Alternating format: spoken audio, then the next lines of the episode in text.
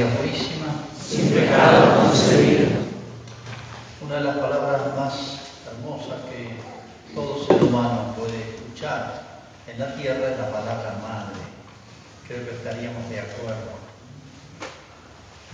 Contiene tantas cosas, ¿no? distintas para cada uno, pero algo común a todo el género humano, desde el principio de la humanidad hasta el final. Y no hay momento más oportuno para que pensar en otra maternidad, en otra madre, casi diría más madre que nuestra madre humana, carnal, que es la maternidad de María. Muchos nos reprochan haber introducido a la Virgen medio de contrabando, como si eclipsara a Jesús. Jamás ella pensaría en eso. Cuando le dice a San Juan, hemos escuchado las lecturas ahora en estos días, le dice a San Juan, aquí tienes a tu madre, aquí tienes a tu hijo, le dice a María. Justo, junto a esa frase está aquella del buen ladrón, hoy estarás conmigo en el paraíso. Es decir, Jesús no solamente nos dejó, nos quiere dejar en herencia el paraíso, sino que nos dejó a su madre para que fuera más fácil el paraíso. Como nuestras madres no solamente hacen posible la vida, no, existiría la vida sobre la tierra sin la madre, sino que la originan de la vida, la gestan y se es madre, lo saben todas, hasta el último día de la vida. Nunca se deja de ser madre. ¿eh? Aquí no hay cuestiones legales de mayoría de edad, es para siempre. Pero no es fácil meterse dentro de esta, esta madre nueva, se puede decir, que en el Antiguo Testamento, o sea, antes de Cristo, no existió algo parecido. Entre las grandes sorpresas que traía Cristo en la nueva alianza, Nuevo Testamento, un corazón nuevo, miren esa palabra, aparece tantas veces, dicha por Jesús, anunciada por los profetas, de la gran novedad que traería Cristo en esta nueva religión, digamos, así decir, en términos nuestros, es justamente este papel especial, único que es de María. Pero para comprender el papel de María, como el de toda madre, recuerden aquello que le dijo a, Eva, con dolor tendrás tus hijos. Cambió la historia de la humanidad después de esa rebeldía de la humanidad con Dios. Cambió la historia, ahora con dolor tendrás tus hijos. Y a esta madre, María, le tocó ver algo tremendo, único en la historia. No es fácil meterse en el corazón de María, que es madre además. Pero podemos recorrer algunos capítulos por los cuales podríamos tratar de entender un poquito, asomarnos como en una rendija para comprender el interior de María. ¿Cuánto y por qué sufría María en todo lo que hemos seguido en el día de ayer y hoy de la pasión y la muerte de Jesús? En primer lugar, porque es madre. María sufre porque es madre. Cualquiera de nosotros ha visto compenetrarse tanto la madre con un hijo. He visto madres que han sido capaces de estar hasta un mes con un hijo en terapia intensiva, casi sin comer y sin dormir, haciendo sacrificios increíbles, caminar distancias enormes con un hijo discapacitado. Todos tendríamos tantos ejemplos. No existe amor más grande y más fuerte que el de una madre. Por eso, cuanto es el amor es el dolor. Cuanto esta madre amaba a este hijo, tan más, tanto más grande es el dolor. Pero no era una madre cualquiera, María. mientras más sensibilidad hay en nosotros, más se sufre. Cuanto más sensible se es, es como si uno se compenetrara más con lo que ama. Y acuérdense que esta madre es el Inmaculado Corazón, llamamos Inmaculado Corazón de María. Es la Inmaculada. ¿Qué significa la Inmaculada? Estamos diciéndolo negativamente, habría que decir no solamente que no tiene mácula, no tiene pecado, no tiene mancha, sino que en ella el amor fue siempre perfecto. Nunca lo, lo mató el pecado mortal, nunca lo atenuó el pecado venial, la tibieza, sino que en ella el amor fue perfecto, perfectamente humano, de madre, pero perfecto, y eso es difícil de entender, porque el amor crece, el amor es capaz de más y de menos, se crece en el amor, o se decrece, o puede hasta morir el amor. Pero en ella creció desde el primer instante de su concepción. Imagínense en cada momento de la vida de Jesús, en esta mujer donde el amor siempre crecía, nunca, repito, se retardaba, ni moría, ni se entibiaba como a nosotros. En ella siempre crecía el amor a su hijo. Entonces, ¿cuánto habrá sido el amor de madre a este hijo del Inmaculado Concepción, del Inmaculado Corazón de María? O sea, con una capacidad de amar como es imposible pensar. Y no solamente por eso, sino también por la manera como se dio todo. Toda la pasión de Cristo desde el comienzo, la pasión física del cuerpo, que es la que uno le impacta. Sabemos lo que era la flagelación, sabemos lo que era la corona de espinas, sabemos lo que era la crucifixión. No había muerte más atroz entre las muchas maneras que tenían de ejecutar los romanos que la de la muerte en cruz por todo lo que perseguí, por la muerte misma. Era suplicio solo para esclavos y traidores a la patria, que era el delito más grande. Y los judíos piden para Jesús no la muerte, piden la crucifixión, no piden la muerte. Había muchas maneras más suaves y doloras de morir, como decapitados, pero piden que lo crucifiquen. Esa palabra es terrible. Escucharla para un contemporáneo era atroz, atroz, así lo llaman los historiadores romanos suplicio de la cruz. Eso piden para Jesús. Todo lo que precedió y todo como concluyó. Es tremendo, es desgarrante y no hay una muerte semejante en la historia. Pero María entendía el alma de Jesús, el corazón de Jesús. Las madres adivinan a los hijos, saben por la mirada lo que piensan si están tristes, si están contentos, si tienen un problema, si les pasa algo. Las madres adivinan a los hijos. Y Jesús sufre no solo en el cuerpo, lo del cuerpo es casi nada, diría, con lo que sufre en el alma. Y lo dijo apenas una vez, mi alma está triste hasta la muerte. Lo escucharon tal vez los apóstoles, estaban lejos, tal vez se lo pasó Jesús después, cuando lo fue a despertar, pero María lo sabía, o lo intuía, se adivinaban los dos. Así que ese dolor de su hijo hasta la muerte, ver sufrir así en el corazón, sabiendo lo que era el corazón de su hijo, tiene que haber sido tremendo para esta madre. De manera que no es solamente lo que nosotros percibimos por la pasión y en la película está tan bien expresada, sino habría que meterse en el corazón de Cristo para poder entender el corazón de la madre. Son como una sola cosa están como soldados identificados, se conocen. María podría decir perfectamente, nos conocemos, y Jesús podría decir perfectamente, no sé que te conocemos. De manera que lo que Jesús sufría por dentro y por fuera, María lo sufría también por dentro. Y era capaz de eso, porque tenía un corazón tan grande, pero yo diría tan sensible, tan puro, que era capaz de hacerse cargo, ser propio los dolores ajenos y tanto más de su Hijo.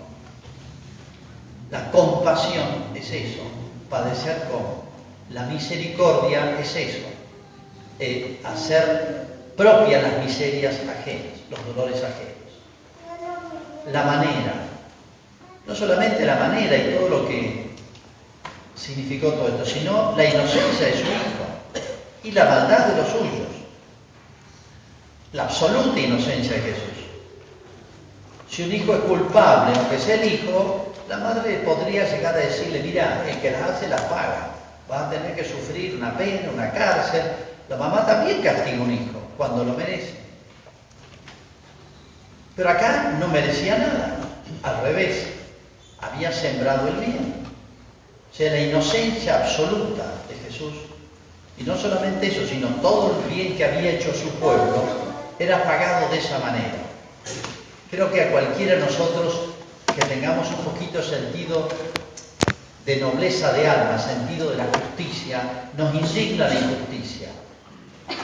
Si hay una injusticia en la historia de la humanidad, si hay una que pudiera poderse leer nombre, fecha y todo, es la de Jesús. La historia de la humanidad es una serie de injusticias, sí, pero esta es la única con mayúsculas. ¿eh? De su propio pueblo, de su propio pueblo preparado por Dios desde Abraham. Le envió profetas, le envió milagros, le envió patriarcas, le envió todo. ¿Qué es lo que no he hecho por mi pueblo? Dice Jeremías en el famoso libro de las lamentaciones. ¿Qué me quedó por hacer? Y así le pagan. Y sumen todo esto, para entender un poquito el dolor de la Virgen, silencioso. No hay palabras de ella, pero hay una expresión muy linda, muy significativa que la trae San Juan, que estaba al lado de la Virgen. Y dice, María estaba de pie. De pie estaba María al lado de la cruz. No estaba quebrada, no estaba desmayada, desesperada, angustiada. Estaba de pie. Uno dice, qué fortaleza de esta mujer, que mujer esta madre, que era capaz de estar con toda esa carga en el alma de pie junto a la cruz. Pero ella ya sabía una cosa y se hizo evidente en la cruz. Aquí tienes a tu hijo. El dolor que siente María por su hijo es un dolor, yo diría, lleno de consuelo, es un dolor fecundo, lo acompaña a él en una obra, yo diría, cósmica, gigantesca, que es el rescate de la humanidad juntos lo hacen. Por eso María tiene un título que llama la corredentora. Junto con Jesús hizo esta obra gigantesca, digo, porque es la obra más grande, más grande todavía que la creación del mundo, del universo. Que es el rescate de la humanidad, de millones y millones y millones de hombres. Por eso ese dolor es un dolor lleno de paz, de gozo, se puede decir, en el fondo del alma y que sabe que va a terminar con la resurrección la glorificación de Jesús y de ella. Hay otro dolor de María, que ya sabía que se venía. Como sabemos que se viene el día en que vamos a perder a nuestros padres, lo sabemos, no queremos pensar y sabemos que va a venir. Ella sabía una cosa, junto a esa paz, esa serenidad, esa fortaleza, por su fe, por su esperanza, por amor, su hijo y a las almas. Era fuerte, pero digo esto que sabía que ella iba a tener que hacerse cargo ya sin su hijo, de nosotros. Aquí tienes a tu hijo. El hijo iba a resucitar, iba a subir a los cielos a los 40 días. ¿Y ahora qué? Queda María, queda 30 años más. Queda 30 años más en la tierra María. ¿Y quién puede consolar a María en esos momentos? San Pedro necesita que lo sostenga, porque está arrepentidísimo lo que ha hecho. San José no está, hace años que partió. Los otros apóstoles, ¿quién? Estaban, dice que lo seguían de lejos a Jesús. San Juan es demasiado joven, tiene 17 o 18 años. María Magdalena está tan quebrada que no puede consolar a nadie. ¿Quién puede consolar a María? Sufre sola y después va a sufrir sola. De una manera única nos va a sufrir a nosotros, va a sufrir la iglesia. Decía que cuando su hijo parta al cielo, va a quedar ella como madre de la iglesia. Y empieza otro dolor distinto. Continuación de aquel. Su hijo le hizo cargo la iglesia, la puso en su corazón, se puede decir. Le hizo ese encargo que María no olvidó jamás. Ya sabía que era así, María. Su primer dolor es por conquistar la redención. Su segundo dolor, que somos nosotros, es por distribuir las gracias de la redención. En la adquisición de la redención sufrió junto con Jesús. Ahora en la distribución de las gracias, en cierto sentido se puede decir queda sola. Treinta años más, sin Jesús, sin San José, con los apóstoles que se desparraman por el mundo, se puede ir sufriendo la iglesia. Como amaba a su Hijo con el mismo amor, nos ama a nosotros. Y mucho más porque fueron casi el testamento de Jesús. Y en San Juan estoy yo. En San Juan estamos cada uno de nosotros ahí. Tienes a tu Hijo. Por eso nuestra devoción, nuestro amor a la Virgen no compite con Jesús. Nadie como ella quiere, porque se lo encargó su hijo de una manera especial, y lo sabemos nosotros también, que estamos en sus manos. Y a cada uno lo trata como si fuera su hijo, y nos quiere y nos cuida como si fuera su hijo. La oración más antigua que existe a la Virgen, que es del año 180 más o menos, o antes, que se encuentra en muchos lugares del mundo, ya se había desparramado, se ve que es anterior, Fíjense, casi de la época de los apóstoles. Es una oración que se conoce, pero creo que se valora poco. Que empieza así. Bajo tu amparo nos acogemos, Santa Madre de Dios. Bajo tu amparo nos acogemos, Santa Madre. Es como si expresara esa frasecita y sigue la oración.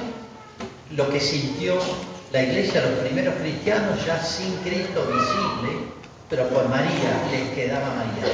Ya no lo veían a Jesús. Jesús no era la seguridad de ellos, como cuando estaba en vida que eh, Jesús daba la cara, contaba todo. Ahora está María.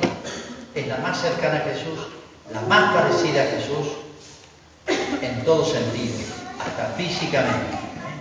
¿eh? Es el sustituto o el reemplazo o la continuación de Jesús visible aquí en la tierra.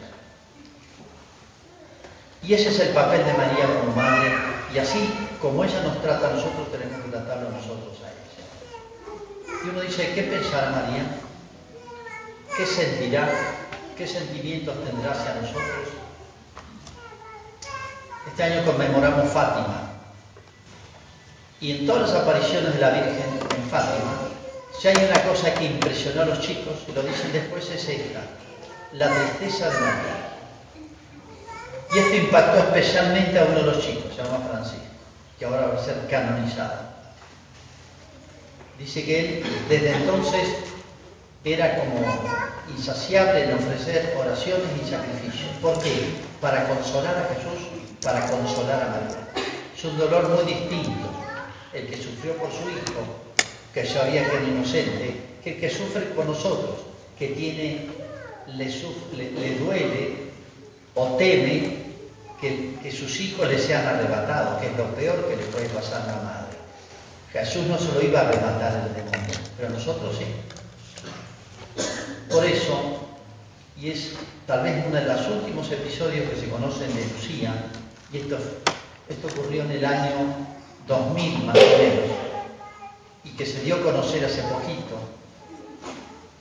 Lucía ya tenía, imagínense, tenía más de 90 años, la acompañaba la madre superiora de su convento, las carmelitas, a caminar un poquito, apenas caminaba acompañada. Y lo llevó hasta una sala donde había una imagen de la Virgen de Fátima. Esto en el año 2000. Y bueno, estaban ellos dos y Lucía se queda un rato mirando. Lucía, saben ustedes, la más grande de los tres niños videntes, la que hablaba con María. Pero la Virgen se les iba apareciendo y hablando durante todo el resto de su vida no terminó en el año 17. Y en un momento Lucía se queda un rato mirando la imagen, se da vuelta hacia la Madre Superiora, en las únicas dos que estaban ahí, y le dice, la Virgen está llorando. La Madre Superiora mira la imagen, no vio nada. Dice, me di cuenta de que era como una nueva revelación que se le hacía a ella. La Virgen está llorando. El mundo está pensando en otras cosas, ¿no? El mundo ha olvidado a Dios, ha olvidado a la Virgen, piensa en otras cosas, pásala bien, calidad de vida, tantos otros temas que pensamos menos en los que pienso Jesús y por los que dio la vida a Jesús, menos en los que pensó María y por los que sufre María. Una madre sabe bien lo que le conviene y lo que viene a un hijo. Y esta madre sí que sabe lo que significa la salvación, la salvación eterna o la condenación. María está llorando. En las Naciones Unidas, en los grandes organismos, en los lugares donde se decide el destino del mundo y de cada generación, uno piensa sobre todo en los jóvenes, adolescentes, niños, ¿qué mundo van a ver? ¿Qué mundo estamos dejando? Es un mundo sin Dios, que cree que va a ser feliz, que cree en un futuro ilusorio que va a conquistar la ciencia, la tecnología y vamos a construir un mundo feliz. María sabe bien en qué consiste el bien de la humanidad y el mal. Hemos perdido el sentido de Dios, hemos perdido sentido religioso, hemos perdido el sentido de la eternidad. Que este llanto de María nos toque, nos conmueva y nos haga responder cada uno desde su lugar para unirnos a su dolor, que es el dolor de su Hijo, que es el dolor más fecundo que pueda haber. Y sufrir es una de las cosas más nobles que puede hacer el hombre, cuando se sufre porque se ama, y porque se aman las cosas más grandes que pueda haber, como es la salvación. Que este dolor de María, como a los chicos de Fátima, nos toque el alma y nos cambie la vida. Le vamos a cantar.